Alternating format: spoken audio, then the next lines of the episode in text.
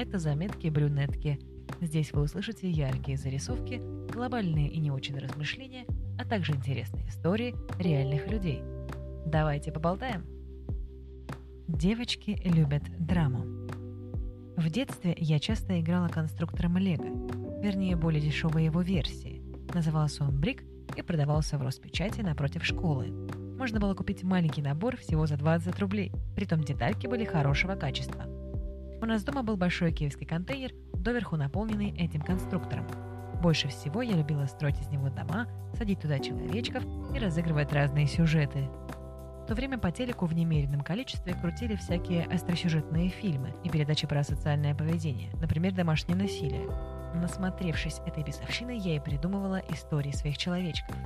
Излюбленным был примерно такой сюжет. Красивая девушка выходит замуж за симпатичного мужчину. В какой-то момент мужчина превращается в неудержимого ревнивца и начинает бить жену.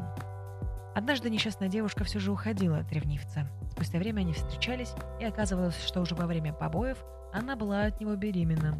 Он умолял ее простить его и хотел увидеть ребенка, но она, естественно, посылала его на три буквы. И далее все как в сказке про золотую рыбку. Интересно, что такая любовь к драме не проходит у девочек со временем. У некоторых даже наоборот крепчает и размеет. Грустно наблюдать, как 40-летние женщины выставляют себя жертвами, жалуются и стенают о том, как их обижают. Высасывают драмы из пальца и играют на публику. Такой театр одного актера несколько лет назад мне приходилось видеть очень часто хлопать дверями, картина прикладывать руку колбу, кричать «Мы разводимся!»